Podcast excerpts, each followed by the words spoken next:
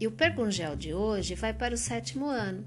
Vamos dar continuidade ao tema desenvolvido na nossa última aula, Limites e Fronteiras do Brasil. Hoje vamos falar sobre a plataforma continental jurídica brasileira. A expressão mar territorial surgiu por volta do século XIII, em referência à continuidade territorial dos países costeiros sobre as águas oceânicas.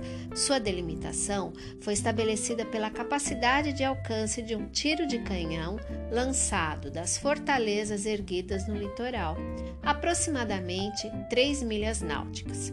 Uma milha equivale a 1.852 metros, sendo assim, 3 milhas correspondem a 5.556 metros. No mar territorial, todos os bens econômicos existentes na água, como navegação, pesca, turismo, geração de energia renovável e principalmente no subsolo oceânico, a extração de petróleo, são de propriedade exclusiva do país costeiro. Nele, o país exerce sua soberania econômica e militar.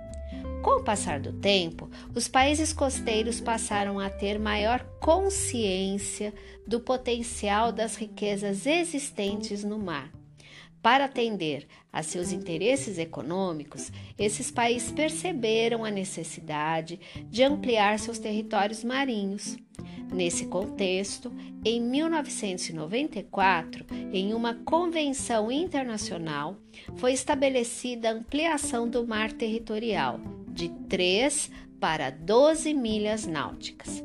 Além da ampliação do mar territorial, foram criadas novas áreas, como a Zona Econômica Exclusiva, com 200 milhas náuticas de largura. Nelas, o país costeiro não pode, por exemplo, negar a navegação de navios estrangeiros Entretanto, a exploração dos recursos naturais do subsolo, do solo e das águas da zona econômica exclusiva é de domínio do país costeiro, que poderá autorizar ou não a exploração por outros países. Veja bem, o território brasileiro, ele não compreende apenas as terras emersas, o nosso território imerso ultrapassou em muito o meridiano de Tordesilhas, que foi estabelecido lá naquele momento que tanto portugueses como espanhóis estavam cruzando o Oceano Atlântico para dominar e conquistar novos territórios. Atualmente, nós temos mais de 8 milhões e meio de, de território que compreende as nossas terras emersas.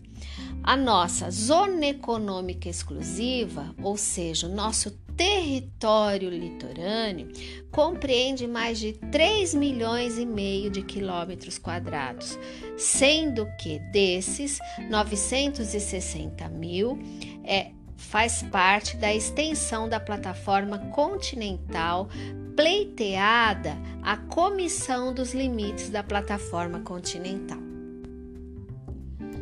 Desde 2004, o Brasil reivindica, junto à Comissão de Limites da Plataforma Continental, a extensão dos direitos econômicos sobre a faixa marítima. São mais de 2 milhões de quilômetros quadrados, o que levaria as dimensões do espaço marítimo brasileiro para 5 milhões e 700 mil quilômetros quadrados. O país aguarda atualmente recomendações da comissão para que os limites definitivos desse espaço sejam fixados internacionalmente.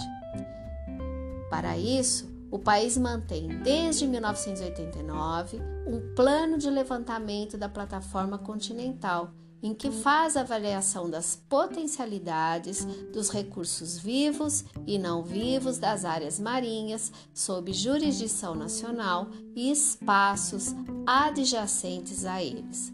A descoberta das reservas de petróleo no pré-sal fez o Brasil acelerar esse processo, temendo que as áreas adjacentes à zona econômica exclusiva brasileira passem a ser cobiçadas por outros países. Desde então, a Marinha intensificou sua atuação na defesa da soberania brasileira sobre o espaço, fazendo constantes operações de monitoramento com suas embarcações e investindo em projetos como a construção do primeiro submarino nuclear no Hemisfério Sul. Com mais de 7 mil quilômetros de litoral, o Brasil tem sob sua jurisdição 3 milhões e meio de quilômetros quadrados de espaço marítimo, área que apenas o Brasil pode explorar economicamente e que, por conta das riquezas naturais e minerais abundantes, é chamada de Amazônia Azul, numa comparação à importância da floresta amazônica para o Brasil.